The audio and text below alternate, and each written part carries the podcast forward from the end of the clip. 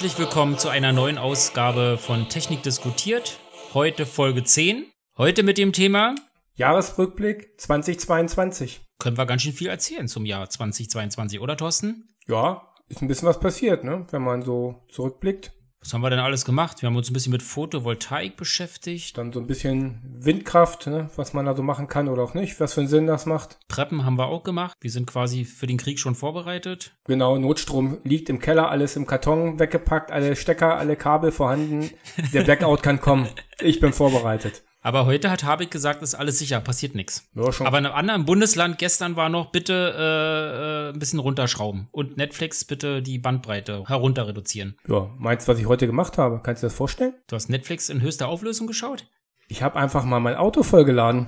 Was? Ich habe mich schon gewundert, warum das bei mir so geflackert hat. Ja, es wurden alle Laternen gingen aus, wo ich es reinsteckte. Ich habe echt schon Angst gekriegt. Naja, Spaß beiseite, Aber- so schlimm war es nicht. Aber es ist wirklich so, wir produzieren jetzt gerade gar nichts mehr mit der Photovoltaik. Das kannst du eigentlich knicken, so wie wir schon in den ersten Folgen gesagt haben. Ende Oktober bis Anfang März ist Flaute, da geht gar nichts. Ich glaube, ich habe heute mal knappe zwei Kilowattstunden nur produziert mit der großen Anlage. Ja, also wenn ich das bei mir sehe, da kommt nicht mehr so viel vom Dach. Bis Ende November ging's noch, konnte man ein bisschen noch mal ins Auto laden, aber auch nicht 100 Prozent. Aber seit der Dezember da ist, kannst du eigentlich auch die Anlage ausschalten.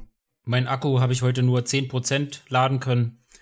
Das war dann beim Mittagessen gleich wieder verbraucht. Ja, wenn du auch mal guckst, ich habe das ja mal äh, aufgeschrieben und äh, analysiert. Wenn du den Akku mit so geringen Leistung jetzt immer lädst, mit so 200, 300 Watt Überschuss, da versemmelst du die meiste Energie halt in äh, Verlusten. Also, naja, gut, aber es kommt ja vom Himmel, ist da, also, was stören uns Ja. die Verluste? Was stören uns die Verluste? Aber andere stören sich jetzt gerade an der derzeitigen Politik. Wie war das? Der Bundesgerichtshof hat entschieden, die Bundesregierung kümmert sich nicht so richtig um die Umsetzung der Klimaziele, oder? Gab es ja so einen Gerichtsbeschluss. Ja, der ist aber schon ein bisschen her, oder? Ja, und daraufhin haben sich jetzt einige mal ganz spontan irgendwo festgeklebt und fordern Dinge. Echt? Warum machen die denn das? Ja, weil sich keiner drum kümmert. Ja, und ich stand schon selber im Stau. Die kleben sich dann halt mit der Hand fest an der Straße. Und will man ja nicht überfahren. Ja, also hier auf dem Land habe ich sowas noch nicht festgestellt. Also komisch, wo du wohnst. äh. Ja, auf dem Land, da kommt ja auch kein Kamerateam vorbei, ne? Und ist ja nicht medienwirksam. Und vor allen Dingen ist es so medienwirksam, dass die sogenannte letzte Generation sogar bei Markus Lanz im ZDF war. Und das Mitglied Carla Rochel der letzten Generation verteidigt sich gegenüber Markus Lanz. Sie erpressen das Land, das ist Ihnen klar. Ich weiß nicht, wie man da von Erpressung sprechen kann. Äh, Weil wir machen das doch Wenn nicht. ihr das nicht macht, dann, Wir machen das ja nicht zu unserem Vorteil. äh, darum geht's nicht. Aber Doch, darum geht es bei Erpressung. Bei Erpressung geht es auch um Gewalt. Wenn man sich die juristische Definition davon anschaut, ist es mit einem Übel oder mit Gewalt. Wir setzen uns dort friedlich auf die Straße, weil Mhm. alles vorher ignoriert wurde. Und weil wir auch in der Geschichte sehen, dass ziviler Widerstand ein Mittel ist, was funktioniert, was zu einem Wandel führen kann, der viel schneller eintritt, als man es sich vorher jemals erhofft hat. Und ich glaube einfach, also, aber, ich glaube, dass wir das besser können als Gesellschaft. Ist das Erpressung, Thorsten? Boah, du, ich bin echt kein Jurist, ob das jetzt wirklich Erpressung ist oder nicht. Das kann ich jetzt nicht so beurteilen, aber im ersten Moment könnte man schon denken, dass das Erpressung ist. Mhm. Vielleicht ist es aber auch nur demonstrieren oder auf was aufmerksam machen, ne? Also, ich finde, sie kann ziemlich gut ihren Standpunkt erklären. Ist sehr schlüssig, so wie sie agiert. Sie ist auch nicht aggressiv. Lanz ist eher dagegen aggressiv. Als Journalist finde ich das irgendwie nicht mehr ganz so sachlich. Ob es Erpressung ist, tja, gute Frage. Also, einen eigenen Nutzen hat sie davon nicht, sondern es ist eher ein Nutzen für die gesamte Gesellschaft. Fand ich gut. Gut erklärt. Aber, was mich ein bisschen stört, schafft man es wirklich nur mit dem 9-Euro-Ticket und den 100 km/h da die Welt von zu retten? Ich meine, sie hat das gesagt, dass es nicht das Einzige ist, soll erstmal der Anfang sein, aber ich finde den Ansatz etwas schwach, ganz ehrlich. Ja, gut, der Ansatz ist ein bisschen schwach. Du hörst ja auch irgendwie, wir kleben uns jetzt erstmal fest für ein 9-Euro-Ticket und Tempo 100 und dann hören wir erstmal auf und dann gucken wir mal, was passiert. Also ich weiß nicht, sagen wir mal, 9-Euro-Ticket war sicherlich eine gute Idee. Äh, Finde ich eigentlich nicht schlecht. Tempo 100 auf Autobahnen, ich glaube, da ist unser Land irgendwie ein bisschen zu groß und äh, da geht auch noch ein bisschen mehr. Bei 130 kann man sich vielleicht irgendwo einpendeln. Die beiden Sachen ein bisschen dünne, um so viel Aufmerksamkeit zu machen, eigentlich. Ich meine, die Autoindustrie, das ist wie gesagt die, wie die Waffenindustrie in den USA. Und da sind so viele Interessen, die da äh, reinspielen. Also ich glaube nicht, dass Tempo 100 irgendwie ansatzweise realistisch ist. Ich meine, die 130, die werden ja schon diskutiert. Und wenn man ganz ehrlich ist, es fahren ja kaum mehr Leute so schnell, die das in den Sprit selber bezahlen müssen. Es wird natürlich dann wirklich sicherer, wenn du 130 fährst, dann hast du nicht diese extremen Geschwindigkeiten, die halt von hinten kommen und dann doch mal Unfälle verursachen. Nicht nur für die Umwelt. Wir äh, akzeptieren jeden Tag Menschenleben, also Tote im Straßenverkehr, nur dass wir kein Tempolimit haben. Also da ich kein Autofetischist bin und Autos eh nicht für mich Prestigeobjekte sind, sehe ich das genauso wie du. Und es fällt ja auch schon auf, dass die Leute ja auch langsamer fahren, wenn sie zum Beispiel ein Elektroauto haben und quasi mit der Batteriekapazität leben müssen und versuchen, eine möglichst große Reichweite zu erreichen, halten sich ja schon die Leute indirekt an diese Höchstgeschwindigkeit oder drosseln die sogar noch weiter. Ja, ich meine, wenn ich habe mir jetzt ja auch ein Elektroauto angeschafft und man sieht schon, man fährt komplett anders. Man hat zwar die extreme Beschleunigung, wenn du losfährst, das ist mal schön. Aber wenn du auf die Autobahn fährst, dann mache ich den Tempomat auf 105. Und wenn man LKW ist, der, der einigermaßen schnell fährt, dann fährt man halt automatisch hinterher, einfach mit Tempomat und lässt lenken. Und ja, wenn es mal nicht so ist, dann fährst du halt mal in die Mitte und überholst mit 105. Es geht. Ich meine, kannst du auch die gleiche Strecke einfach mal frei fahren. Da wirst du aber sehen, wie du den Akku leer saugst halt, ne? Was mir noch einfällt, bei der letzten Generation hätten sich von diesen zwei Hauptthemen gleich zu Anfang verabschiedet, also nicht 9-Euro-Ticket zu fordern und nicht die 100 Kilometer pro Stunde, die Geschwindigkeit auf den Autobahnen zu begrenzen. Ich fände es gut, hätte man eher der Regierung mit Fakten vorwerfen können, dass sie die Klimaziele beabsichtigt nicht einhalten, dann würde ich sagen, wäre der Ansatz besser gewesen. Zum Beispiel Behinderung des Ausbaus der Windkraftanlagen beziehungsweise auch der Photovoltaik. Meine, du weißt selber, du hast ja selber auch eine Photovoltaikanlage angeschafft, was da für Hürden eigentlich einem in den Weg gelegt werden. Ja klar, ich meine, man hat sich halt ziemlich eingeschossen auf zwei Themen. Das hätte man ein bisschen breiter ausstellen können, aber na gut, ich meine, sie machen jetzt aufmerksam. Okay, man kann nur hoffen, dass irgendwann kein Autofahrer mal die Nerven verliert oder irgendwie was passiert dabei. Ich meine, die machen es natürlich auch friedlich. Die machen auch nichts kaputt, auch wenn sie auf ihre Bilder was geschmissen haben. Da war eine Scheibe vor oder da sind jetzt die Schäden gering, die sie einführen. Und ja gut, ob du nun im Stau stehst, wenn viel Verkehr ist oder weil da sich ein paar Leute festgeklebt haben. Ja, mein Gott. Ich meine auch dieses ganze Hochpushen mit der, mit den äh, Rettungswagen, der da nicht rechtzeitig ankam und so. Ich meine, es ist ja nur die halbe Wahrheit, die da erzählt wird, ne? Also. Korrekt. Es gab ja mittlerweile Gutachten, die bestätigt haben, dass die Verzögerung des Rüstwagens nicht Ursache des Todes der Frau war. Ja, also da wird einfach auch wieder äh, Stimmung gemacht dagegen halt, ne, von gewissen Seiten halt. Aber weil du gerade sagtest, Bilder kaputt machen, da hätte ich noch einen Einspieler für dich. Ja, echt? Dann lass mal hören. Deswegen haben Sie nicht recht, wenn Sie sagen, es wird einfach in den Fluten versinken. Ich zeige Ihnen im Zweifel Orte in den Dolomiten, da kommt nie irgendein Wasser hin. Da können wir die notfalls parken. Äh, das klingt jetzt polemisch. Ich will nur sagen, was ist das für ein Menschenbild? Sie sitzen hier mit 20. Sie müssten optimistisch sein. Sie müssten Zutrauen haben in die Fähigkeiten von Menschen. Sie müssten Zutrauen haben in die Fähigkeit zur Anpassung. Unsere ganze Menschheitsgeschichte hindurch ist eine Geschichte der Anpassung. Uns als Spezies hat erfolgreich gemacht, dass wir uns angepasst haben. Immer wieder. Ich nerv Sie gerade. Ja, ja sagen weil Sie warum. wir können uns nicht an ein so schnell veränderndes Klima anpassen. Äh, Tilo, das ist ja nicht wahr, oder? Kannst dich mal anpassen einfach. In sowas arbeitet beim öffentlich-rechtlichen Sender und bekommt jährlich 500.000 Euro für seine Sendung von öffentlich-rechtlichen Gebühren. Also ich finde das schon krass zu sagen. Er hat zwar gesagt, das ist ja ein bisschen Polemik, was er jetzt macht, aber ich glaube, das hat er nur nachgeschoben, weil er gemerkt hat, oh, könnte man unter Umständen mir übel nehmen. Ich nehme es ihm übel. Also die Bilder jetzt in den Dolomiten zu verstecken, weil da nicht der Wasserspiegel hinkommt, finde ich schon ein bisschen egoistisch. Ich meine, was machen denn die Leute, die jetzt an der Küste wohnen? Ja, die saufen einfach ab, ne? Ja, oder die fahren dann in die Dolomiten Nö, die haben kein Geld. Aber bei ihm ist ja nicht das Problem. Er kann ja sich einfach irgendeinen Flieger nehmen oder sonst was Neues bauen, dann ist gut. Das ist sehr erste Weltdenken, was er da von sich äußert. Äh, sicherlich sind wir jetzt eine Industrienation, aber was er da von sich gibt, ist einfach unterste Kanone, ganz ehrlich. Ja. Ich finde das nicht okay. Ja, das ist einfach, sagen wir mal, Stimmung machen. Das hat ja nichts mit Journalismus zu tun oder irgendwie äh, hinterfragen die Sachen. Ich meine, ob es nun vier Grad wären oder sonst wie, da kann man ja darüber diskutieren, aber wo haben sie die Sachen her? Also es ist ja so, als ob man das anzweifelt, die Erderwärmung. Ich meine, ich bin ja auch schon ein bisschen älter und als Kind in den 80er Jahren, da lag regelmäßig Schnee, da konntest du Skier rausholen. Die Skier kannst du jetzt eigentlich wegschmeißen, also die brauchst du nicht mehr hier, wo ich wohne. Na, du kannst in die Dolomiten noch fahren. Stimmt, die Dolomiten, ja klar. Ja. Diesen tollen Tipp hat er uns ja gerade gegeben. Was ich auch extrem unsachlich finde, sein Kommentar, woher denn die Wissenschaftler das wissen wollen. Was gibt's denn Höheres in unserer Gesellschaft als die Wissenschaft? Die Wissenschaft hat quasi so eine Art Selbstakkreditierung, in dem Paper, also wissenschaftliche Schriftstücke, gegenseitig von verschiedenen Institutionen kontrolliert und analysiert werden. Auf Richtigkeit. Und das stellt er jetzt in Frage, wo die Wissenschaft von unseren Steuergeldern finanziert wird, finde ich schon ein hartes Stück. Zumal er ja nicht mal Wissenschaftler ist. Er ist nur Kommunikationswirt, ne? Ja, ich meine, man muss mal sehen, also wir hatten ja die Corona-Krise erst vor kurzem und da hat man die Leute, die halt die Wissenschaft angezweifelt haben, als Corona-Leugner bezeichnet. Da müsste man jetzt ja quasi auch von Klimaerwärmungsleugnern sprechen.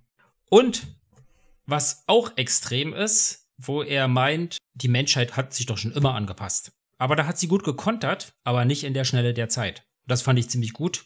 Also sie war wenigstens vorbereitet gewesen. Ja, ach so. Und äh, Ach so, das ist natürlich ganz klar. Ich meine, wir haben ja das Fell verloren, weil wir jetzt quasi die Erderwärmung kommen, haben uns quasi ja schon vorbereitet, dass wir kein Fell mehr tragen quasi. Richtig. Deshalb rasierst du nur noch dein Gesicht und nicht mehr den Hintern. Na gut, das, dieses bisschen Haare, die Anpassung geht vielleicht schnell. Das kriegen wir hin. Also. Und er bedenkt auch nicht, dass wir dadurch massenhaft eine, wirklich eine Flüchtlingswelle bekommen, wenn nirgendwo auf der Welt mehr Getreide angebaut werden kann und es nur noch überall unfruchtbare Böden gibt. Ne? Ja, die Erde wird wärmer und die warme Luft bindet einfach mehr Wasser. Wenn es wärmer wird und du hast 100% Luftfeuchte und hast 42 Grad erreicht oder 43 Grad, ja, dann fangen wir an zu schwitzen. Ich wüsste jetzt nicht, wie das geht. Ich glaube, also es macht unser Körper nicht mit, der kollabiert einfach. Und in den Regionen kannst du einfach nicht mehr leben. Da kannst du nur flüchten. Besonders geht nicht. Ja, okay. Ehe wir uns jetzt weiter aufregen, lass uns mal das Thema wechseln. LNG und Fracking. Dazu hätte ich noch was Schönes. Wir haben jetzt eine Infrastruktur angelegt, die überkompensiert also mehr Gas reinholen könnte, als es russisches Gas gegeben hat vorher. Dabei ging es darum zu sagen, Gas ist eine Brückentechnologie. Wir haben Verträge geschlossen, die weit in die Zukunft gehen. Das LNG aus den USA ist Fracking-Gas. Dagegen haben in den USA Umweltschützerinnen schon komplette Blockaden in Washington DC gemacht, weil das das unökologischste ist, überhaupt einen fossilen Brennstoff aus dem Boden zu holen, mit wahnsinnigen Chemikalieneinsatz und Wassereinsatz. Ja, das war Maja Göpel. Okay. Die hat dazu ein paar Dinge auf dem SPD-Tag äh, Brückentechnologie erzählt. Ja, sie hat recht. Also wir haben die Zeit nicht genutzt, um auf erneuerbare Energie per Allverfahren umzuzwitschen. Wir haben jetzt riesengroße LNG-Terminals, die mehr Gas anlanden lassen können, als wir eigentlich Gas aus Russland bekommen könnten. Und aufgrund dieser Tatsache wird sich natürlich gar keiner mehr die Mühe machen, auf die Schnelle irgendwie in erneuerbare Energien zu investieren, oder? Ich meine, da besteht natürlich ein Risiko. Wenn du siehst, weswegen wir ja eigentlich in dieser ganzen Energieproblematik drin sitzen, die vorige Regierung hat 16 Jahre sich nicht um dieses Thema gekümmert. Man hat einfach gesagt, okay, das Gas kommt billig aus Russland, das kann man weiter so machen,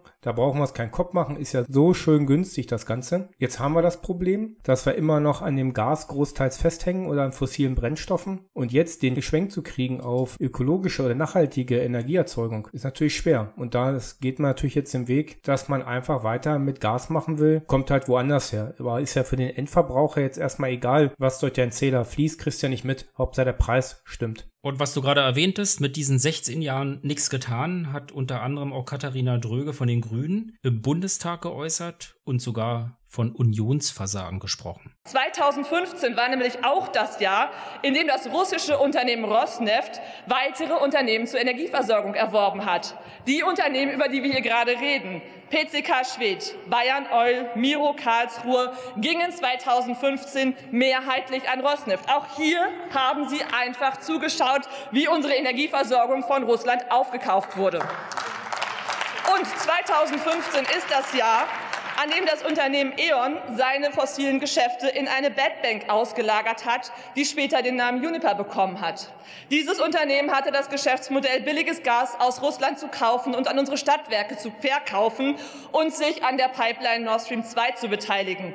Ich fand mal ganz gut aufgelistet, was alles so in der Zwischenzeit passiert ist. Ich glaube, keiner kann sich mehr so richtig dran erinnern, ne? Und vieles wird einfach ausgeblendet. Ja, ich meine, äh, da ist die Regierung, die damals an der Macht war, auf einmal in der Opposition sozusagen, oder die Partei ist in der Opposition, nicht die Regierung, die Partei. Und auf einmal wettert man gegen die andere Seite, obwohl man den Karren einfach in den Dreck gefahren hat. Ich meine, man hat es ja sich denken können. Ich meine, wer verkauft dann einfach seine Infrastruktur an, ich will nicht sagen jetzt Feind damals, aber sozusagen an andere Leute? Ich meine, das geht gar nicht. Das ist doch klar, dass man sich da erpressbar macht oder abhängig macht, ohne Grund. Lernt man das nicht schon in der Schule, dass der Staat alles, was Infrastruktur hat, äh, in der eigenen Hand haben soll? Ob es Strom ist, ob es Gas ist, ob es Internet ist oder Eisenbahn oder was auch immer? Ja, ich meine, das muss den deutschen Bürger gehören, einfach das ganze Kram. Ich meine, das ist ja unsere Infrastruktur. Jetzt kann ja nicht einer sagen, ich kaufe das Stromnetz an und dann sage ich, ich habe keine Lust mehr drauf, ich höre jetzt auf damit. Oder nach dem Motto, jetzt zahlt er mir mehr Geld oder ich klemme euch alle ab. Also da macht man sich ja total erpressbar. Also ich unterstelle mal der da, ich unterstelle mal der damaligen Regierung, dass das staatsschädigend ist. Ja, also eigentlich müsste man dafür die Regierung verklagen. Zumal sie einen Eid äh, ausgesprochen haben, dass sie alles für das Wohl des Volkes tun. Ja, fragt sie nur, welcher Teil des Volkes da sie getan haben. Ne? Also da werden schon gewisse Leute Vorteile von gehabt haben von diesen Geschäften. Ich meine, klar, man hat sich komplett abhängig gemacht, keiner ist vom Gas weggegangen. Ich meine, wo ich meine Photovoltaikanlage gekauft habe, da hatte ich nochmal so überlegt, naja, mit dem überschüssigen Strom kann man ja einfach einen Heizlüfter in der Übergangszeit benutzen. Und dann habe ich mal gerechnet, nö, ist Blödsinn. Äh, verkauf lieber den Strom und nimm die Gasheizung einfach, das ist billiger. Und da hat man ja schon gesehen, wo der Fehler liegt. Korrekt. Und Herr Habig ist ja eigentlich eher so ein Typ, der immer sehr sachlich versucht, irgendwas zu erklären. Quasi so eine Art Volksversteher. Er redet halt anders als normale Politiker. Und der regt sich auch im Bundestag sehr darüber auf. Und was hören wir von der Opposition? Und das ist der eigentliche Punkt. Die Gasumlage muss weg. Der hat ja richtig Puls, würde ich mal so sagen, ne? Ich glaube, der hat gerade so ein Kleinkind zusammengeschrien und ich glaube, das Kleinkind hieß äh, Friedrich Merz, oder? Ja, also ich meine, man kann natürlich nicht einfach sagen, muss weg. Obwohl man natürlich auch sagen muss, man könnte ja auch erstmal überlegen und dann irgendwie einen Lösungsansatz präsentieren. Ich meine, das wirkte ja auch ein bisschen halbherzig mit der Gasumlage und ich meine, das ist, glaube ich, ein bisschen unglücklich angegangen, das Thema. Aber im Grunde hat er halt recht. Ne? Ich meine, man muss in solchen Situationen Lösungen finden. Die vorige Regierung hat es verschlafen. Jetzt sind andere da, die den Karren aus dem Dreck ziehen müssen. Und jetzt fangen sie an zu ziehen und dann schreit man sie gleich wieder an, ey, nee, machst du falsch, kriegst du so nicht und musst du so machen. Oder nee, die haben auch nicht mal eine Lösung, sagen einfach, du kriegst nicht raus und. Genau, wie heißt der Spruch so schön, wer nichts macht, macht nichts verkehrt? Und deshalb gibt's unter anderem auch Lob für Habeck, unter anderem von Hendrik Grüne beim Presseclub. Ich muss sagen, dass diese Kritik, die da nicht nur von der FDP, sondern auch von SPD und Union ja an, an Habeck kommt, die finde ich teilweise so ein bisschen wirklich frech. Denn wenn man sich irgendwie anguckt, also es waren ähm, es war unter CDU-Minister Altmaier und Rösler, dass der Solar, erste Solar- und dann der Windausbau zusammengebrochen ist. Es war unter einem SPD-Kanzler, dass äh, äh Nord Stream 2 ausgehandelt wurde, der dann anschließend als Aufsichtsratsvorsitzender das gleich gebaut hat. Es war ein SPD-Wirtschaftsminister Sigmar Gabriel, der unsere Gasspeicher nach Russland verkauft hat und so weiter. Und die alle schimpfen jetzt den Habeck aus, weil die Energiepreise steigen und hier die Versorgung ein Problem hat oder so. Das ist schon irgendwie auch eine gewisse, natürlich macht er auch Fehler im Moment, aber er arbeitet auch mit einem Tempo. Ich beobachte die Energiepolitik jetzt seit 20 Jahren, glaube ich, hier, ähm, wenn man mal schaut. Also Herr Altmaier hatte nach einem halben Jahr noch nicht mehr einen Energiestaatssekretär besetzt und hier sind jetzt irgendwie 15 Gesetze verabschiedet in der Zeit. Das ist schon irgendwie relativ krass. Was ich auch ziemlich interessant fand, ähm, weil man ja immer so tut, als wenn Habeck jetzt derjenige daran schuld ist, dass jetzt die Energiepreise steigen, auch in anderen Ländern, ob es jetzt Frankreich ist oder äh, sonst wo, es ist es steigt überall. Ja, wir müssen jetzt, man muss jetzt ganz klar auch sehen, ich meine, die, wie sagt man so schön, die fetten Jahre sind vorbei. Wir haben jahrelang billigst Energie gehabt zum eigentlich nicht angemessenen Preis. Daher hat man nichts gemacht. Und jetzt äh, haben wir halt das Problem, dass von unserem schönen Geld, was wir so verdienen, das Geld einfach in Länder geht, von denen wir nichts haben. Wir geben das Geld halt aus dem Wirtschaftskreislauf raus in andere Länder. Und es fehlt jetzt einfach mal, um leckere Brötchen morgen zu kaufen, oder einfach mal die Bude wieder zu renovieren oder ein neues Auto zu kaufen oder was auch immer. Was wir jetzt an Energie bezahlen oder mehr bezahlen, geht von unserem Wohlstand runter. Ist ganz klar. Das ist äh, traurig, aber wahr. Ulrike Herrmann von der Taz, die hat mal ganz gut erklärt, warum die Energie teurer geworden ist. Drei Prozent der weltweiten Container standen da vor Shanghai und haben gewartet. Okay. Äh, jetzt ist aber, sind die Lieferketten global derartig eng getaktet, dass wenn drei Prozent der Container leider ausfallen, dann weltweit monatelang die Lieferketten gestört sind. Mhm. Was ist dann passiert? Äh, die, äh, das war ganz paradox, aber viele Firmen, die dann Lieferprobleme hatten, haben dann einfach ihre Preise erhöht, weil sie ja weniger äh, zu bieten hatten Andere und haben Nachfrage. dann tatsächlich, sehr interessant, größere Gewinne gemacht. Sie hatten mhm. niedrigere Kosten, es wurde ja nichts geliefert, äh, Waren waren knapp, sie haben mhm. höhere Gewinne gemacht und das alles treibt die Inflation. Klar, wir hatten ja eine Inflation, hat man ja normalerweise, wenn der Staat anfängt, Geld zu drucken, hat man ja so mal in Geschichtsbüchern gelernt. Sozusagen, man muss, kann die Schulden nicht mehr bezahlen, die der Staat macht, man druckt mehr Geld, das Geld wird weniger wert, die Preise steigen. Aber hier haben wir jetzt ja genau eine andere Situation. Jetzt haben sich die Unternehmen die Preise erhöht und haben quasi nicht mehr verkauft, sondern nur höhere Preise. Dadurch sind natürlich die Kosten gar nicht gestiegen und aber die Gewinne. Und die Firmen gehören ja oftmals Aktionären oder Privateigentümern. Also es hat eigentlich eine Umverlagerung von dir und mir, von unseren erarbeiteten Geld an die Aktionäre und an die Unternehmensbesitzer stattgefunden. Also quasi ist die Schere zwischen arm und reich massiv weiter aufgegangen. Das ist schon erschreckend. Man kann nicht nur die Welt in Schwarz und Weiß sehen. Sie ist halt sehr komplex, ne? Auch was mit den Lieferketten da gerade erwähnt wurde. Oder die Verknappung oder auch die Krise, die wir vorher schon hatten, ne? Durch die äh, Corona-Krise, durch die teilweise Lockdowns das hat ja auch äh, die Kosten äh, in die Höhe getrieben, weil man dann irgendwie nicht mehr produzieren konnte und und und und versuchte das auszugleichen, wie du schon gesagt hattest, indem man die Preise einfach erhöht, ohne ja mehr zu produzieren. Ne? Wenn man sieht, halt man produziert, in, wir haben ja alles schön nach China verlagert, ist ja immer günstig, einfach, toll gewesen, aber ist natürlich auch ganz klar, wenn da halt das Schiff nicht losfährt mit der Ware, weil nichts da ist, ich weiß nicht, wie viele Tage das Schiff unterwegs ist, du hast halt eine riesen Lücke. Und diese Lücke schleppst du halt ewig mit wenn es einmal abreißt. Aber das wird auch, glaube ich, kein wirklichen Umdenken stattfinden, weil einfach die Gier nach Profit am größten ist. Um von diesem Profit wegzukommen, gibt es eine richtig gute Idee. Man sollte mehr auf die Wissenschaft hören. Und Harald Lesch, der hat eine ziemlich gute Idee. Hör dir das mal an. Was kann man machen? Werden Sie Mitglied in der Energiegenossenschaft. Wenn Sie keine haben in Ihrer Kommune, gründen Sie eine holen Sie sich das Geld von allen, von möglichst vielen Bürgerinnen und Bürgern, bauen Sie Windräder, bauen Sie PV-Anlagen, sorgen Sie für Kraft-Wärme-Kopplung, sorgen Sie dafür, dass diese ganze Energiewende richtig viel Speed kriegt. Das ist das große Rad, an dem man drehen kann in Deutschland. Das ist das Rad, wo man am schnellsten große Mengen an CO2-Emissionen verhindern kann. Wenn uns das nicht gelingt, in diese Premium-Energie, elektrische Energie reinzukommen, ist alles andere nett um es mal ganz vorsichtig auszudrücken. Wir müssen diese Energiewende hinkriegen. Gleichzeitig müssen wir Unmengen an Energie sparen. Ich weiß, das ist keine gute Nachricht, aber nur eine, also eine gute Kilowattstunde ist eine, die wir nicht verbraucht haben. Sagen wir mal, ein guter Ansatz, würde ich sagen halt. Ne? Ich meine, kannst das Geld jetzt auf dem Sparbuch haben oder investieren, aber dass die Energie in die Bürgerhand oder in die gehört, ich meine, das ist eigentlich ein super Ansatz. Das Problem ist nur, dass du es halt auch alles durchfechten musst. Und ich meine, kauf dir eine PV-Anlage, wir haben es durch. Das ist auch nicht einfach. Alleine, selbst wenn du das Geld hast, ist es ja noch nicht einfach installiert oder zumindest äh, hast du die ganzen Einschränkungen.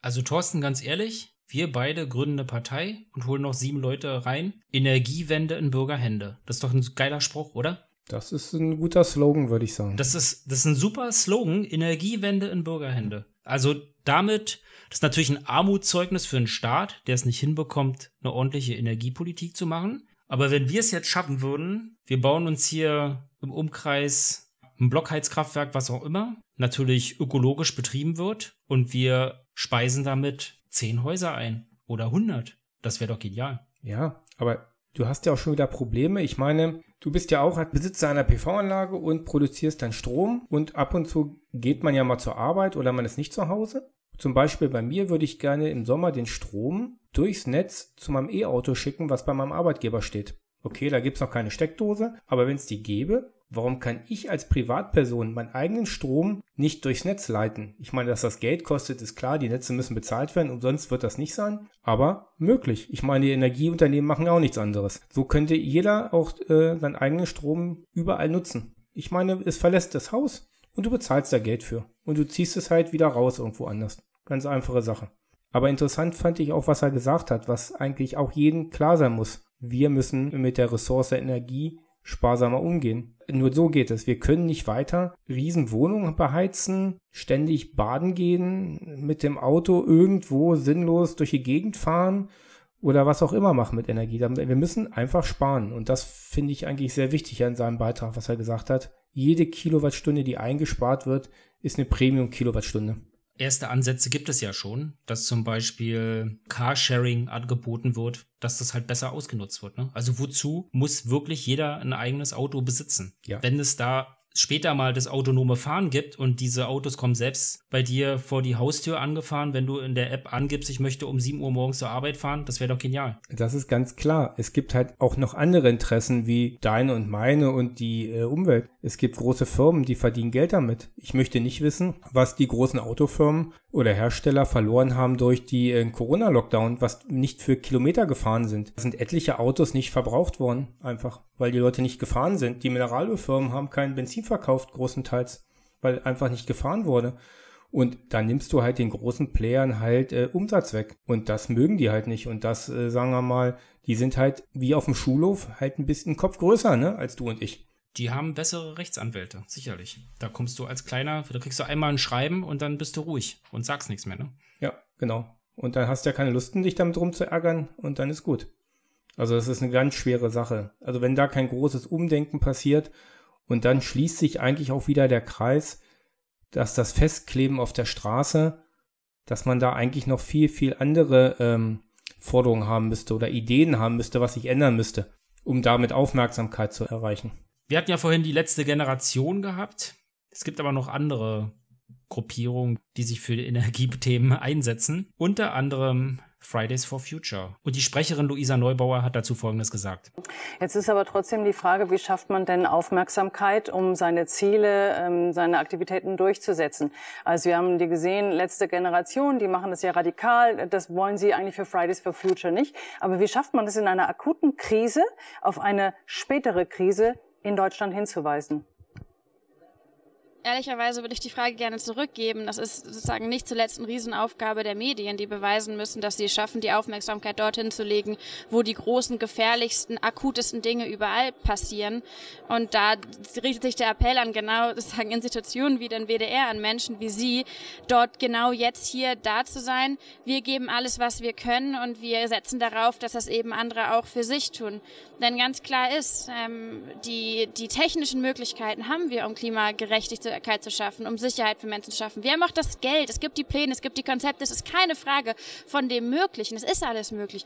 Die Frage ist, ob wir es jetzt schaffen, in diesem Menschheitsmoment zusammenzukommen und dafür einzustehen und aufzustehen. Und dass jetzt Leute überall rumkritteln, was die letzte Generation macht, sozusagen ändert ja nichts daran, dass die Katastrophe da ist. Ich würde genau diese Menschen und auch diese Medien dann fragen, was macht ihr denn? Was ist dann euer Beitrag? Dann macht es doch bitte besser.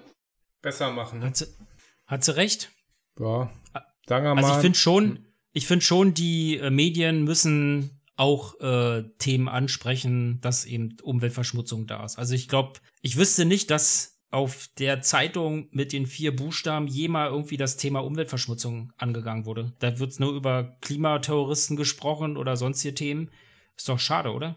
Oder beziehungsweise, dass man sich rechtfertigen muss, dass man Probleme mit der Umwelt hat und dadurch irgendwas nicht produzieren kann, weil dann irgendwie die Äcker trocken sind. So sagen wir mal, wenn man dieses ganze Thema irgendwie mehr in den Medien hätte, öfters, wo die Probleme liegen oder was für Auswirkungen es sind, glaube, das könnte man schon viel mitmachen. Da es das halt relativ wenig ist, gibt es halt dann halt Möglichkeiten, halt radikal Aufmerksamkeit zu erwägen oder halt auf die Straße gehen. Fridays for Future, gut. Aber das ist ja auch ziemlich ruhig geworden darum halt. Ne? Es läuft sich dann, glaube ich, irgendwann auch tot, das Ganze einfach. Vielleicht ist dann doch die radikale Variante von der letzten Generation doch die bessere Variante. Meine, die französische Revolution hat auch mit Gewalt begonnen, oder? Ich meine, in der Presse wird es ja öfters jetzt so dargestellt, dass man es eigentlich äh, verbieten sollte, oder nicht in der Presse, sondern äh, in der Öffentlichkeit. Man muss die Leute wegsperren, damit sie kein Blödsinn machen, wie so ein Terrorist lieber einsperren, bevor sie irgendwo anklebt. Ne? Hm. Entspricht nicht unseren Freiheitsgedanke, oder? Ja, also ich meine, die Leute, die dagegen wettern, müssten sich eigentlich auch mal mit Sekundenkleber auf dem Pflaster kleben und mal wahrscheinlich gucken, was für eine Scheiße das ist, da wieder loszukommen oder wie die Hände aussehen, möchte ich mir nicht vorstellen. Und wofür sie das tun, die tun jetzt ja nicht so, weil sie jetzt 100 Euro mehr in der Tasche haben oder irgendwas Tolles haben, sondern die opfern sich für die Allgemeinheit. Sehe ich auch so. Apropos Klima, weil ich ja sagte, dass es sehr wenig äh, Gehör findet in den Medien. Da gibt es unter anderem einen Bauer, der im Presseclub sich dazu mal ausgeheult hat. Ja, genau. Und ich habe okay. meinen Wald verloren ja. Hm. und äh, ich erlebe, dass mein Hof einfach nichts mehr wert ist, weil wir ständig Dürre haben und einfach hm. äh, auf dem Grünland jetzt schon seit äh, sechs Wochen nichts mehr wächst und wir, in ein, und wir und tausende andere Höfe äh, auch in den Ackerbaugebieten, wo die leichten Böden sind, ganz Brandenburg und so weiter, das Emsland, sind existenziell bedroht durch eine Klimakrise, die offenbar von den Politikern und auch den Medien in der Tiefe immer noch nicht begriffen wurde. Ja. Und das ist einfach äh, schockierend.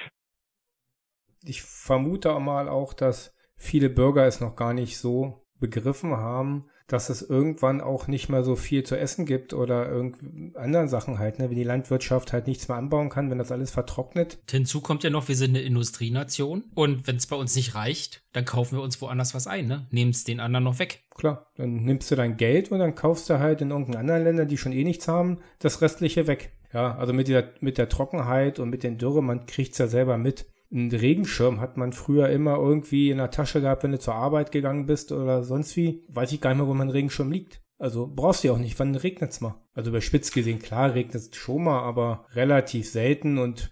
Also ich war letztens auf einem Bauernhof mit meinen Kindern, Storchenhof. Und da wurde mir dann berichtet, weil ich dann gefragt hatte, na, wo sind denn hier die Störche als Stadtkind, ne? Hm. Und Antwort war, die sind schon mehrere Jahre nicht mehr da. Warum? Weil die Nebengewässer alle austrocknen, keine Frosche mehr da sind, die finden nichts mehr zu fressen. Keine Störche da. Oder beziehungsweise, weil sie nicht genug zu fressen haben, nicht genügend Nachwuchs zeugen können und dadurch halt die Population ausstirbt. Ja. So schnell kann es gehen. Also selbst in Deutschland ist das ersichtlich, dass wir Dürre haben. Ja, aber ich glaube, bei vielen ist es noch gar nicht angekommen. Ich meine, interessiert jetzt der große Mehrheit, ob dann Storch irgendwie rumfliegt oder so? Oder ist es vielleicht einfach wichtiger, das neueste Smartphone zu haben, einen größeren TV oder was weiß ich, was auch alles zu haben? Da ist, glaube ich, die Prioritäten höher gesetzt wie irgendein Storch, der da nicht ist oder ist.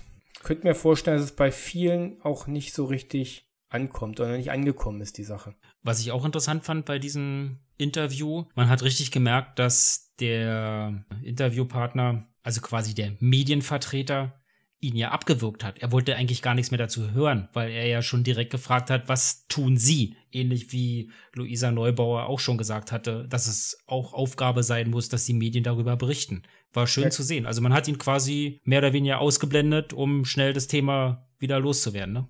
Ja, der hat ja richtig Puls gehabt, äh, sozusagen. Geht ja wahrscheinlich auch um seine Existenz, so wie er gesagt hat. Und dann wollte man einfach sagen, okay, jetzt reicht's, wir machen ein anderes Thema. Da hat er sich aber ganz gut gesagt, dass er seine Frage noch stellen kann. Also das war vielleicht nur eine halbe Minute, wo er sich da noch äußern konnte, aber leider ist es auch so eine Sendung, Presseclub, das hört jetzt oder schaut sich nicht jeder an, ne? Das ist halt so eher, ich drücke es jetzt mal ein bisschen salopp aus, für die Intellektuellen. Also staune ja, dass da überhaupt ein Bauer angerufen hat. Vielleicht war so ein Fake-Bauer, keine Ahnung. Ich fand's gut, dass da was äh, sendet wurde und nicht weggeschnitten wurde. Leider nicht die Sendung, die man, so die die Masse sieht. So, jetzt gibt's natürlich wieder Leute, die die Idee haben, wie man das umsetzen kann. Unter anderem Professor Quaschning. Ich würde gerne noch ein paar Sachen eingehen, die Herr Kretschmann auch, gesagt hat. Also erstmal die Alternativen. Ich möchte die mal durchdeklinieren. Nicht? Also äh, gerade von der CDU kommen jetzt zwei Sachen. Wir wollen Fracking und wir wollen Kernkraftwerke. So, äh, ich hatte ja vorhin schon die Zahl gesagt. Auf den Gesamtkuchen machen die Kernenergie 1,2 Prozent. So, Gas macht über 25. Das heißt also, ist jetzt die Strategie, 25 Prozent Gas mit 1 Prozent Kernenergie zu ersetzen. Und die Frage ist, wie weit kommen wir damit? Zweite Sache, Fracking. Natürlich, klar. Das ist aus Bayern oder aus Sachsen. Das ist eine schöne Forderung. Das kann man natürlich irgendwie woanders machen. Das heißt, da werden die Leute auch Sturm laufen natürlich in ihrem Bundesland. Und dann schauen wir mal, was man mit Fracking dann rausholen kann. Also das heißt, äh, die Gasmenge, die auch in Norddeutschland liegt, ist sehr begrenzt. Das heißt, wir können, was wir realistischerweise, selbst wenn wir, sag ich mal, alle, sag ich mal, Bedenken und Widerstände der Bevölkerung mal außen vor lassen, was wir da rausholen können, ist vielleicht ein halbes Jahr Gasversorgung. Das heißt also, Ihre Lösung ist jetzt zu sagen, wir machen ein Prozent Kernenergie und ein halbes Jahr Gasversorgung mit Fracking in Norddeutschland, was drei Jahre dauert. Und damit haben wir dann die Energieversorgung gerettet nee. und günstige Energiepreise. Nein, das wird nicht der Fall sein. Nicht gesagt. Wir haben also, das ist also das Problem. Und zweiter Punkt ist Grundlast. Das heißt also, wenn ich Ihnen zuhöre, heißt das, Sie haben sich im Prinzip vom Klimaschutz verabschiedet, weil ja. Sie brauchen ja grundlastfähige Gaskraftwerke, die mit Erdgas betrieben werden. Habe ich nicht gesagt. Doch, also ich finde, Sie brauchen irgendeine Grundlast. So, wie sieht ein Energieversorgungssystem der Zukunft mhm. aus? Ein Energieversorgungssystem der Zukunft basiert zu 100 Prozent auf erneuerbaren Energien. Das wird in Deutschland im Wesentlichen die Solar- und die Windenergie sein. Und dann brauchen wir Speicher. Das heißt, wir brauchen Speicher, die dann, wenn wir zu viel Sonne und zu viel Wind haben, geladen werden. Mhm. Und wenn wir eine Flaute haben, beladen werden. Also ich finde es schon krass, dass zum Schluss noch ein Politiker sagt, unter anderem war das Herr Kretschmann, zum Professor langsam. Professor Quaschning ist, glaube ich, jemand, der sich wirklich gut mit der Energie auskennt, wie man die bereitstellen muss und wie viel Prozent prozentual äh, im Netz zur Verfügung stehen muss. Und ich sehe es wirklich so, die Speicher, da müssen wir schneller voranschreiten, ja. Sei es Autos, die auch rückwärts äh, die Energie wieder ins Netz einspeisen können und und und. Also das muss richtig schnell gehen. Ja, ohne Speicher wird es nicht laufen, das Ganze. Ne? Die Energie musst du halt irgendwann speichern. Aber ganz schön fand ich auch das Thema Grundlast. Weißt du eigentlich, wie dieses Thema mal entstanden ist, Grundlast? Ich erkläre es dir. Mir. Ja, ich erzähl's dir einfach. Die Grundlast äh, brauchte man ja erst, wo man mit Atomkraftwerken angefangen hat die konnte man halt nicht mal so runterregeln, die mussten halt durchlaufen. Und da brauchtest du halt eine Grundlast, aber die hast du halt abends nicht so richtig gehabt, eine Grundlast. Man hat Nachtspeicheröfen erfunden oder eingeführt. Totaler Schwachsinn. Du heizt auf Verdacht, könnte ja morgen kalt werden, dein Nachtspeicher dann deine Steine im Haus auf mit billigem Strom nachts, weil die Atomkraftwerke liefern nachts und sonst braucht keiner Strom groß, damit du am Tag wieder die Energie da rausholst. Rat mal, was sie in Belgien gemacht haben. Sie haben Straßenlaternen gebaut für die Autobahn damit man nachts den Strom halt mit Lampenfall sammelt. Also haben wir doch den Verursacher schon gefunden. Die Kernkraftwerke sind wieder schuld in zweifacher Hinsicht. Einmal, dass sie uns die Grundlast quasi erhöht haben und andererseits, dass sie uns noch Radioaktivität freisetzen. Ja, genau. Man hat quasi die Grundlast erfunden, damit man die braucht für die Atomkraftwerke. Und jetzt, wie hat er so schön gesagt, grundlastfähige Gaskraftwerke erfinden oder einführen. Also wie paradox ist das denn? Sind wir wieder beim Anfang, was vorhin schon erwähnt wurde? Wir müssen was hier Professor Lesch gesagt hatte, wir müssen jede Kilowattstunde, die möglich ist, auch wirklich einsparen. Geht nur so.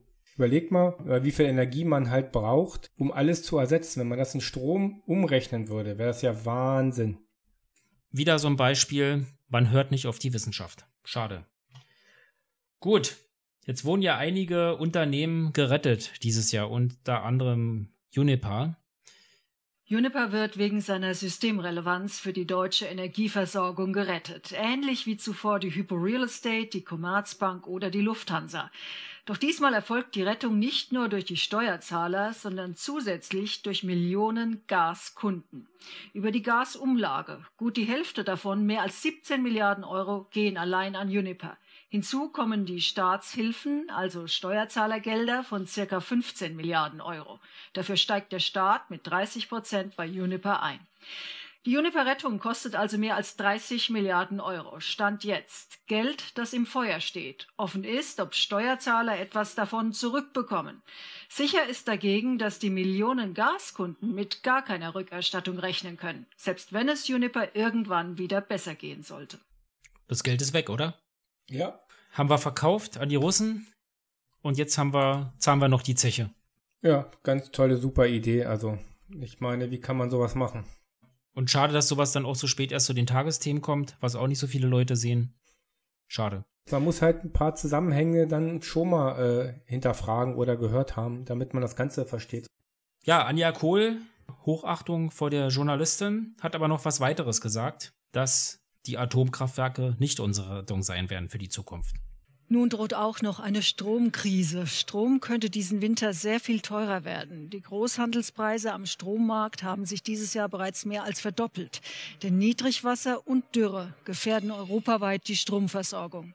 In Frankreich sind Atommeiler teils abgeschaltet, weil Kühlwasser fehlt. Sonst exportiert Frankreich Strom, jetzt muss es welchen importieren.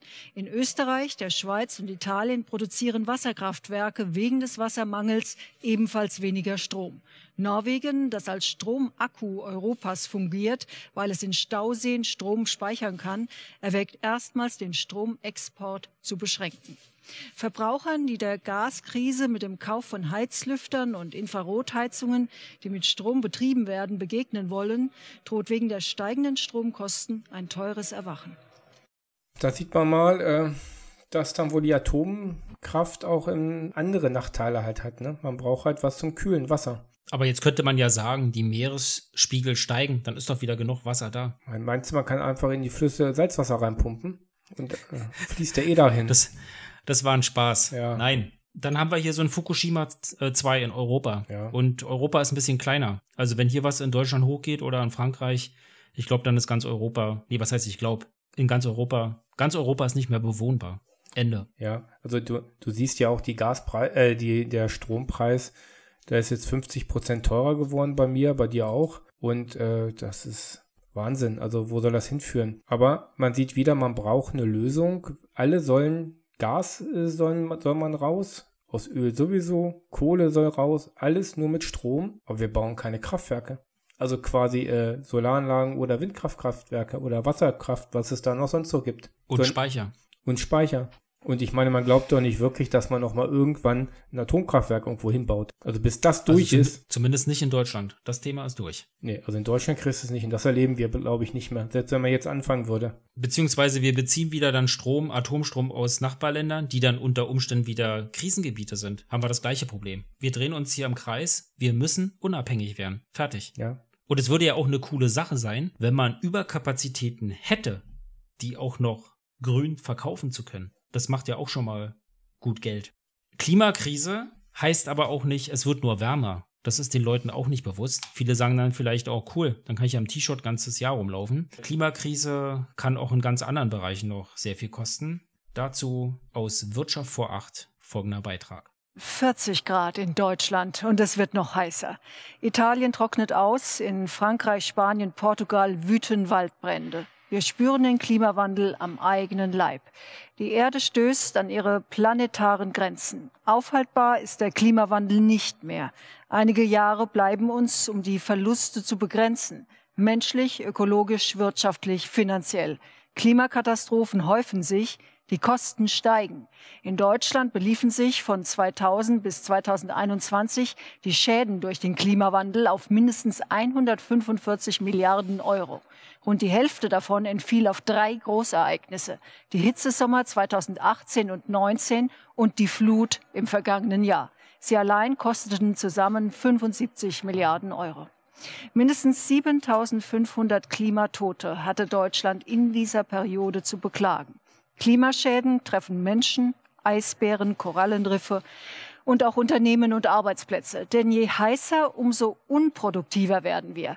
Ernten verglühen, Infrastrukturen werden geschädigt. Auch hier steigen Kosten, weil Räume und Einrichtungen gekühlt werden müssen.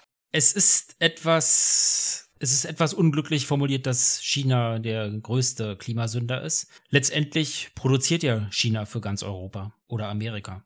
Ja, also das, wir haben ja unseren Anteil daran, oder? Ja, man hat natürlich dann quasi die Produkte, die du hier konsumierst und in China mit dreckigem Strom oder dreckiger Energie erzeugt worden, müsste man eigentlich den äh, Verbraucherland zur Last legen. Sozusagen ist ja nur outgesourced einfach die Umweltverschmutzung. Aber ich habe mir eine Zahl notiert. 75 Milliarden Euro haben diese drei Krisen gekostet. Also da könnte man jetzt mal überlegen, wenn man 75 Milliarden Euro an Fördergelder den Privathaushalten gibt für Photovoltaikanlagen zum draufbauen. Oder einen Teil davon. Einfach sagen, hier kriegst du Geschenk, bau drauf. Ich meine, damit könnte man richtig was bewegen. Aber nein, wir geben es lieber für die Beseitigung der Auswirkungen, statt äh, sozusagen das Problem zu bekämpfen. Also das ist ungefähr so, ein Landwirt seine Hühner immer einfangen muss, weil der Zaun kaputt ist, aber er aufgrund, dass er seine, äh, seine, seine Hühner einfangen muss, nie Zeit hat, den Zaun zu reparieren. So ist das ungefähr auch. Also wenn wir das Geld mal investieren würden, um die Umwelt zu schonen, dann hätten wir gar nicht die großen Auswirkungen, bräuchten irgendwie Leute vor Hochwasser oder anderen Umweltkatastrophen zu retten oder zu schützen. Ich habe auch schon in der Uni gelernt, wie wichtig auch ist, dass der Körper sich wohlfühlt, um überhaupt ordentlich zu arbeiten. Wenn es halt, wie ineffektiv man wird, bei Hitze zu arbeiten oder auch denken zu müssen. Also die ganze Gesellschaft wird an sich ineffektiv ja. in seiner ganzen Handlungsweise. Ja. ja, das ist ja auch so eine Sache. Wer will bei 40 Grad im Schatten arbeiten? Das funktioniert einfach nicht mehr. Ja, im Schatten wäre schön. Also ich war dieses Jahr auf Dienstreise in Mailand gewesen, direkt im Sommer also es war eine Katastrophe. Also ich habe nur in der Industriehalle Sachen in eine Gitterbox eingepackt. Also wirklich nichts Schweres. Ich war komplett durchgeschwitzt, komplett nass. Und die Kollegen vor Ort meinten, das hat, das haben die noch nie erlebt, so warm. Es ist viel zu warm, viel zu trocken. Du kannst dir nicht vorstellen, wie die Grünanlagen aussahen. Der Rasen war eigentlich nicht mehr vorhanden, komplett braun und nur noch so Schnipsel, also auch nicht mehr in der Struktur vorhanden. Und selbst Büsche waren mit welken Blättern vorhanden. Also unglaublich. Und man ist eigentlich nur nach der Arbeit sofort ins Hotelzimmer, Klimaanlage an. Man konnte erst wieder rausgehen, wo es dunkel war, wo es ein bisschen kühler wurde, aber auch nicht wirklich kühler. Also Katastrophe. Nochmal zum Thema Atomkraftwerke. Wird ja jetzt immer so getan, als wenn die super sicher sind. Ich fand hier einen Beitrag ziemlich gut. Wieder Professor Quaschnik in der WDR aktuellen Stunde. Die Anlagen sind in die Jahre gekommen. Würden Sie in ein 30 Jahre altes Flugzeug einsteigen, was einen Spezialtreibstoff hat, der schon fast aufgebraucht ist, wo man die Wartung ausgesetzt hat, weil man weiß, dass man Ende des Jahres es verschrotten wollte und man sagt, na ja, okay, damit ich jetzt irgendwo die Raumtemperatur nicht ein halbes Grad runterdrehen muss, dann steigen wir halt einfach alle in dieses Flugzeug ein. Das muss man einfach mal als Bild darstellen. Ist es ein schönes Bild?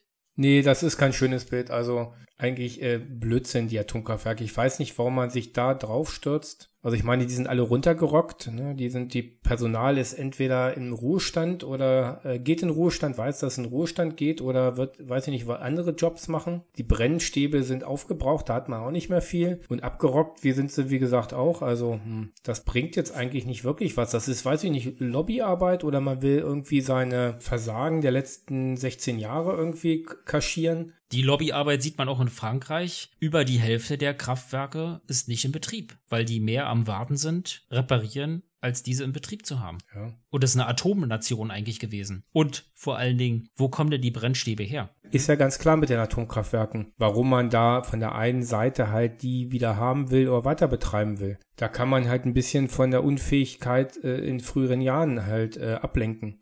Und die an, man kann ja halt sagen, ihr habt eine Lösung, liebe andere Seite, ihr könnt doch die Atomkraftwerke nehmen. Das wird natürlich bei den Klientel von den Leuten halt schlecht ankommen und so setzt man die halt einfach mal unter Druck, ne? Man muss sich mal überlegen, 1,6 Prozent können die Atomkraftwerke Deutschland quasi stabilisieren, dass die Energieversorgung gesichert ist. Was ist denn das? Ja. Das ist doch nichts. Also sicherlich, wenn die 1,6 Prozent fehlen, gibt es natürlich diesen Blackout. Ohne Frage. Aber das ist so eine kleine Restsumme, die hätte man jetzt auch in diesem einem Jahr irgendwie schnell installieren können mit Photovoltaik oder Speichern. Das hätte man auch hinbekommen. Und vor allen Dingen die Atomkraftwerke. Wer gibt denn dem Betreiber die Sicherheit? Das ist der Staat, der die Versicherung übernimmt den Schaden, falls es zu einem Super-GAU kommt. Nicht der Betreiber des Atomkraftwerkes. Also aus Steuergeldern wird der Schaden dann wieder gut gemacht, wenn es überhaupt wieder gut zu machen ist, ja. äh, wenn der ganze Gegend verstrahlt ist. Und das ist schon ein Armutszeugnis. Wo gibt es denn in der Wirtschaft ein Unternehmen, was kein Restrisiko hat, weil der Staat das Restrisiko der Firma übernimmt. Sowas gibt es doch gar nicht. So ein Wirtschaftsmodell gibt es nicht. Das ist einfach nicht überlebensfähig. Was auch interessant ist, man denkt immer so, wow, Atomkraftwerk mit radioaktiver Strahlung, da erzeuge ich Energie. Was ist denn das? Das ist eine Dampfmaschine. Mit diesen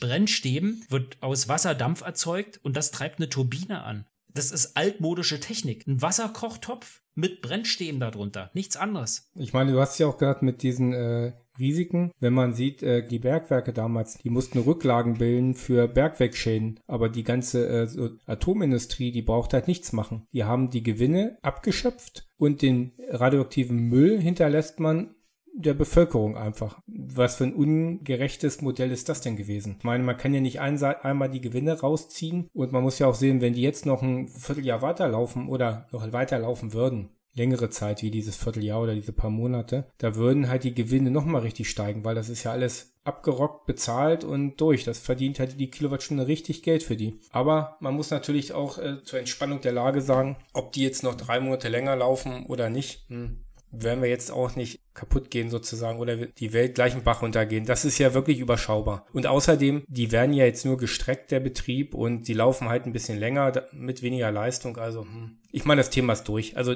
ganz ehrlich, das hätte man sich auch schenken können. Die hätten einfach sagen können, wir haben noch ein bisschen Brennmaterial, lasst sie laufen und da wäre gut gewesen. Aber diese Öffentlichkeitssache hätte man sich wirklich schenken können. Es wurde aber ein äh, Gesetz verabschiedet, wann der Ausstieg stattfindet. Andererseits hat man ja dieses Gesetz jetzt auch gebrochen aufgrund dieser Notlage, was okay ist. Aber ich sehe das auch so, wenn es jetzt noch drei Monate oder ein halbes Jahr ist oder auch ein Jahr, wäre das völlig noch okay. Man versteht schon, dass jetzt irgendwas fehlt an Erzeugung in unserem Energienetz. Man hält sich jetzt an Themen auf, statt sich mit Themen zu beschäftigen, wie kann man schnell erneuerbare Energien in unser Netz installieren. Ja. Das ist halt ein bisschen traurig, dass man da nichts findet. Ja, ja. Gut, lass uns mal kurz mal das Thema wieder wechseln. Energie. Wir hatten ja vorhin schon gehabt, dass letztendlich China wieder so als böser Buhmann erwähnt wurde. Ihr seid die Umweltsünder schlechthin auf der ganzen Welt. Was ja unser Anteil ist, weil wir schließlich diesen Überkonsum haben und auch Materialien nicht schätzen, sei es jetzt billiges Spielzeug, was kaputt geht und weggeschmissen wird. Dazu hat unter anderem Maja Göpel bei Herrn Thaddeus im RBB über Überkonsum gesprochen. Herr Thaddeus, noch einmal.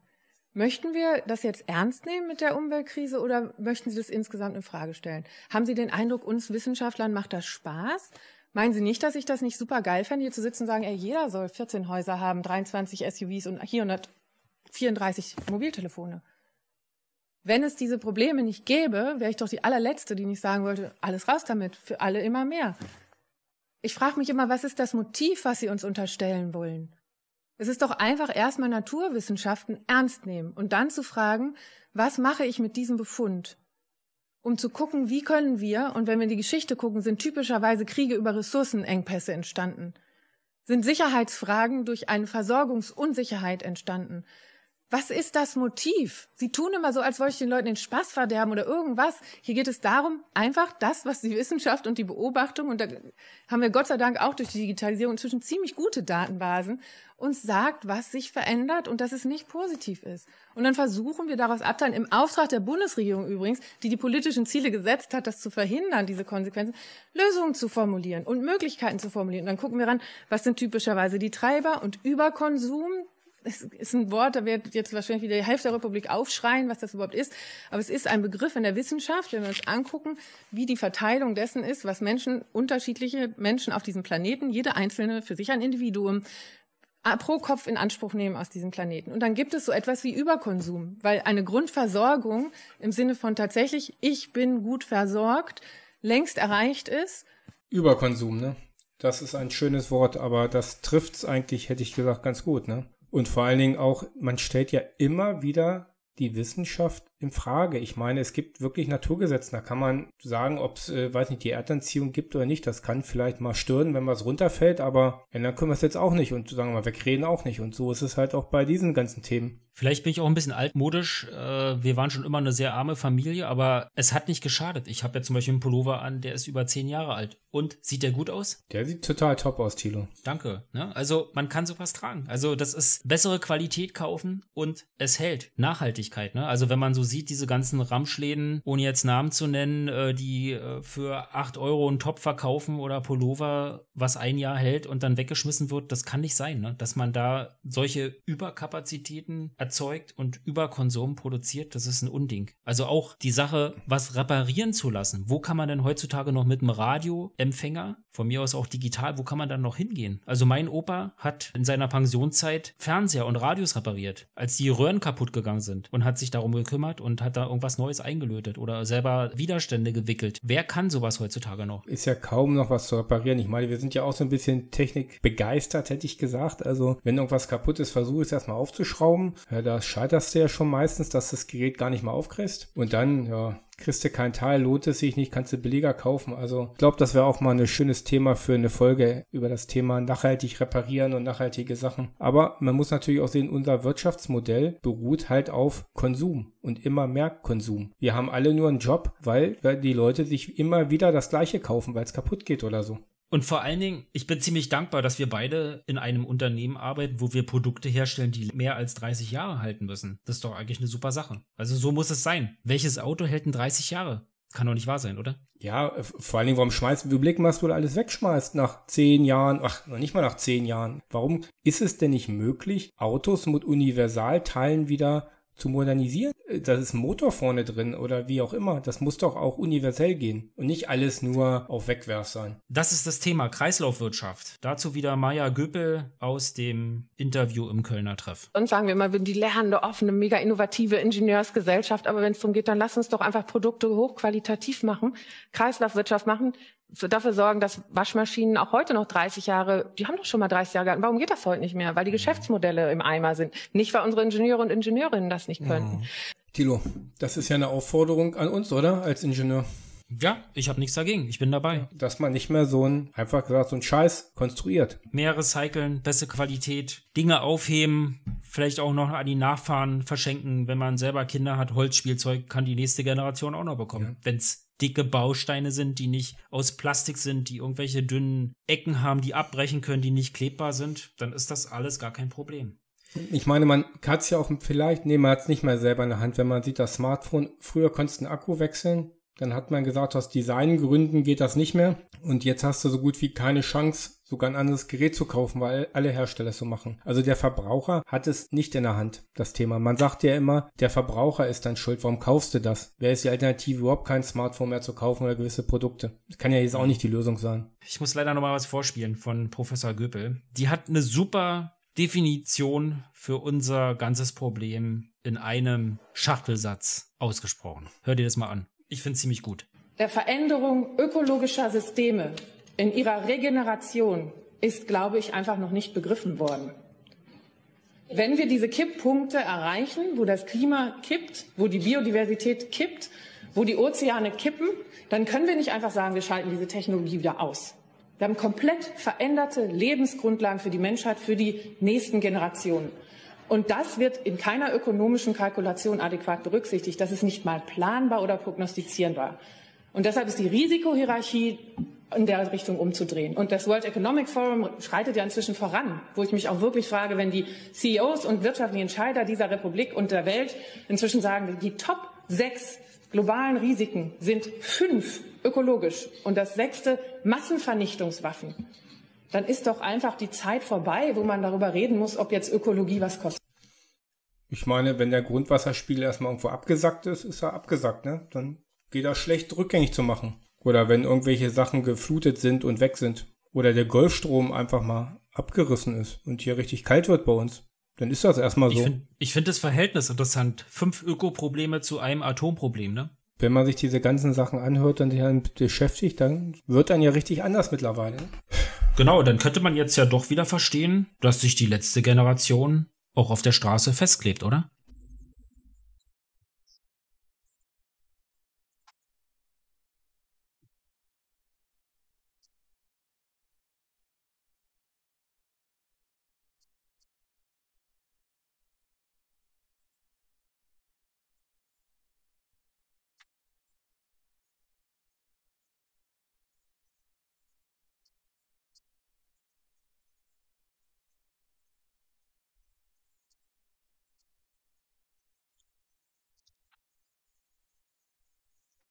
Für die Zukunft unserer Kinder.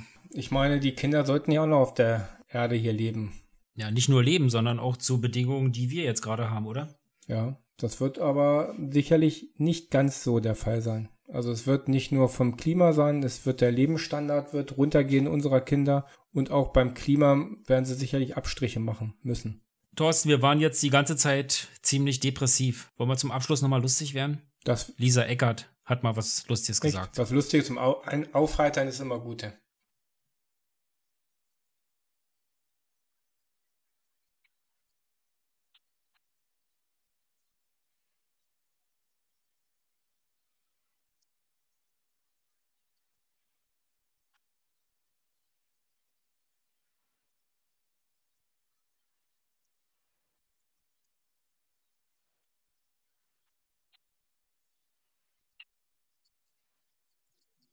Ich habe Halsschmerzen, ich habe Fieber. Ist jetzt kein Spaß, schon die letzten zwei Tage. Also die Aufnahme, ich hoffe, man hört es nicht. Ich bin total mies drauf. Habe etwas weniger geheizt, aber ich glaube, das ist nicht der Grund. Ähm, ist jetzt eh die Jahreszeit. Aber recht hat sie, ne? Man fällt schon auf, wenn man heizt, ne? Man ist so ein kleiner Verbrecher. Ja, also heizen, äh, da muss man vorsichtig sein, ne? Aber man muss natürlich jetzt auch sein.